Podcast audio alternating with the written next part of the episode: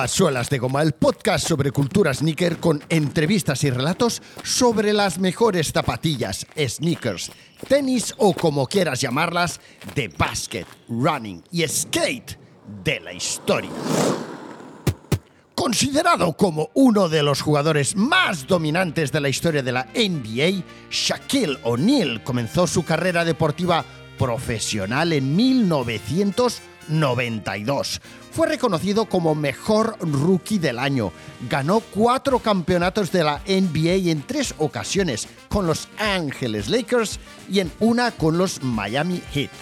Logró ser subcampeón con el equipo de los Orlando Magic en 1995 y con los Angeles Lakers del 2004. Obtuvo un MVP en el 2000, formó parte de la selección de mejor quinteto de la NBA en ocho ocasiones, en tres como MVP de las finales, en otras tres como MVP del All-Star Game el último de ellos compartido con su ex compañero de Los Angeles Lakers, Kobe Bryant, y fue el octavo máximo anotador de la historia de la NBA con 28.596 puntos. Reebok lanzó desde su llegada a la NBA en 1992 cinco zapatillas Shaq, donde el pump y las suelas Exalite a pies de un Shaquille O'Neal con la talla 56 hicieron estragos en las pistas y en las estanterías de las tiendas. Esta es la historia del jugador Shaquille O'Neal, sus zapatillas. El jugador de básquet, la imagen de Reebok, eh, rodilleras ni videojuegos, Electronic Arts, eh, Sega, Seguros, General Insurance, Pepsi, Pizzas, Papa John's, cereales, Kellogg's y, seguro que me dejo algo más, del empresario de éxito con inversión en más de 200 empresas, de entre las que figura como máximo accionista de Reebok e importante accionista de Airwork y Vision, entre otras. Cuidado que vamos a romper la canasta.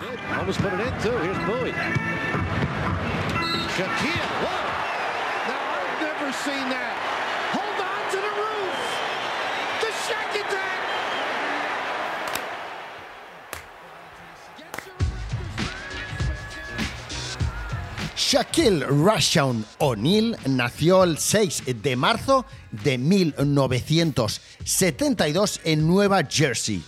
Comenzó jugando en el Lincoln Middle School antes de liderar al Instituto Robert G. Cool de San Antonio, Texas, a un récord de 68 victorias y tan solo una derrota durante sus dos años en aquel equipo. Tras su graduación en la escuela secundaria, asistió a la Universidad Estatal de Luisiana. Fue miembro de la organización fraternal Afro- afroamericana Omega Psi Psi y estudió empresariales, aún ni que creo que acabó licenciándose mediante una eh, un curso online. Mm, os lo digo de memoria. Su entrenador era Dale Brown, un entrenador que conoció en Alemania cuando su padrastro se trasladó por motivos laborales con toda la familia a la base del ejército de los Estados Unidos de Waldflecken, en Alemania, ya os digo. Una etapa juvenil en Europa como la de, fijaros, como la de Kobe Bryant, que estuvo en Italia cuando su padre, el padre Kobe Bryant, se trasladó allí para acabar su carrera como jugador profesional. Bueno, eh, mm, Shaquille ya en la NCAA, nuestro amigo Shaquille de casi 2 metros, eh, 20 centímetros y 150 kilos, metía un promedio de 28 puntos, 15 rebotes y 5 tapones por partido, recordándose especialmente el 3 de diciembre de 1990 cuando le hizo 17 tapones al Mississippi State, todo un récord en la NCAA. Durante su periplo en los Tigers de Louisiana State, O'Neal fue nombrado en dos ocasiones All-American y jugador del año de la Southeastern eh, Conference, o sea, de la conferencia este, vamos. Lo podría haber escrito yo en castellano y me hubiera sido más fácil. Obteniendo allí el título como mejor jugador de la NCAA de 1991. Durante aquella etapa, Shaquille ya tenía un acuerdo con una marca que recordaréis, con la marca de zapatillas LA Gear, Los Ángeles Gear, que por aquel entonces tenía acuerdos también con Carl Malone y Michael Jackson. Eh, Shaq y Carl Malone hicieron populares las LA Gear Catapult, que de hecho en una de las tomas o fotogramas más recordados, sobre todo si buscáis imágenes en Google de eh, la película Los blancos no la saben meter, ¿vale? Salía a un lado unas eh, Nike muy conocidas y a la izquierda las LA Gear Catapult, ¿vale? Este era el modelo que Shaq y Karl Malone lucían a sus pies o lucieron gran parte de los partidos durante los cuales estuvieron jugando, en el caso de Shaquille, con Gear, ¿no? Y Michael Jackson, eh, que nunca se ponía zapatillas deportivas en ninguno de sus videoclips ni conciertos, llevaba su, como no, su propio modelo, las eh, Michael Jackson, las MJ, las MG, Unstoppable, eh, que imitaban el outfit que Michael llevaba en el videoclip y la portada del álbum Bad. Shaquille no tenía modelo propio todavía de zapatillas con LA Gear, igual que sí que lo tenía Michael Jackson, pero ya había podido ganar, ojo, su primer milloncito de dólares con la marca de cromos de coleccionismo, ¿vale? De álbumes, de, de cromos de Classic Games, ¿vale? Un millón que el tío se pulió en poco más de 24 horas comprándose tres Mercedes, uno para él, uno para su padre y otro para su madre, ¿vale? Y eh, acto seguido irse a Las Vegas a pasarlo en grande. Un millón que se gastó sin tener en cuenta que había que pagar, él tenía que pagar impuestos de ese millón, o sea, no era un millón enterito para él, y que le sirvió para darse cuenta de que en aquel momento en el que empezaba a ganar dinero, lo mejor que podía hacer era rodearse de unos buenos asesores financieros. En cuanto al baloncesto, el pequeñajo siguió batiendo récords y llamando la atención sobre todo como taponeador en la línea de su predecesor eh, Charles Barkley. En 1992, ya os digo, ya lo sabéis seguramente muchas de vosotros, eh, todo el mundo quería a Shaquille O'Neal en su equipo y Orlando Magic fue el que lo seleccionó en la primera posición del draft. With the first pick in the 1992 NBA draft, the Orlando Magic selects Shaquille O'Neal from Louisiana State University no contó con él. Fue el equipo USA de baloncesto que escogió al odiado pijo de Christian Leitner, que había conducido ese mismo año al equipo de la Universidad de Duke a la conquista del título de la NCAA, de la NCAA. Un título, como sabéis, muy importante en la trayectoria deportiva de todos aquellos jugadores de baloncesto que querían dar el salto a la NBA con un eh, buen posicionamiento en el draft, ¿no?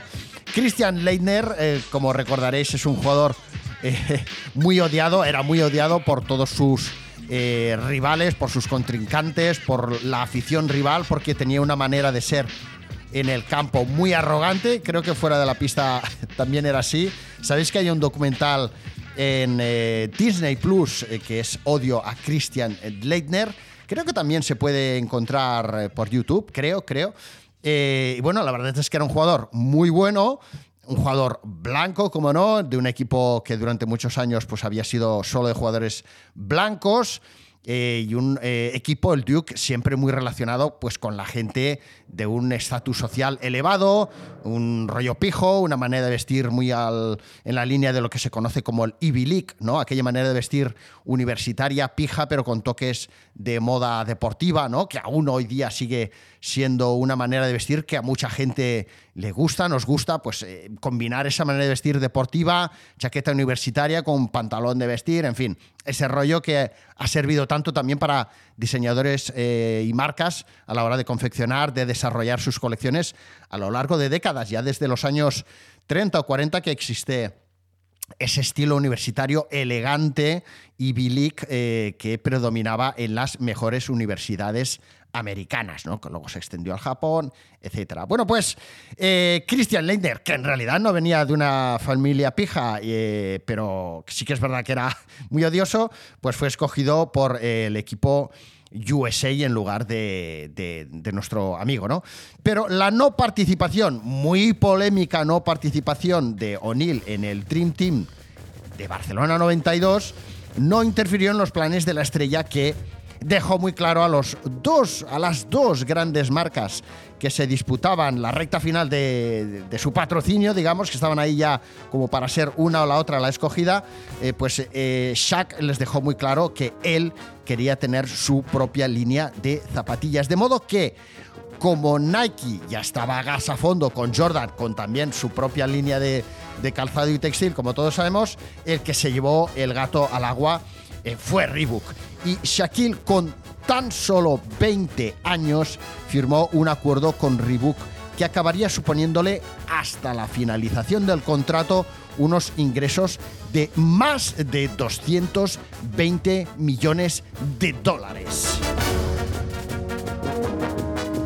Poco después de que Reebok firmara su acuerdo de patrocinio con Shaquille O'Neal, la diseñadora Judy Close, responsable de la exitosa colección Streetball Black Top, recibió también el encargo de desarrollar las que serían las primeras zapatillas de Shaquille. Unas zapatillas que tendrían un logotipo con la silueta de Shaq machacando la canasta contraria como clara ofensiva logo Air de Michael Jordan. ¿Y te está gustando la intro de este episodio? Pues puedes escucharlo de principio a fin haciéndote suscriptor de Suelas de Goma en suelasdegoma.fm barra premium o descargarte tan solo este episodio mediante un pago único en suelasdegoma.gumroad.com suelasdegoma.gumroad.com Venga, tú dale al play que yo voy a seguir eh, creando episodios dedicados a la cultura sneaker, al running, al básquet, al skate, a las tiendas, al marketing deportivo.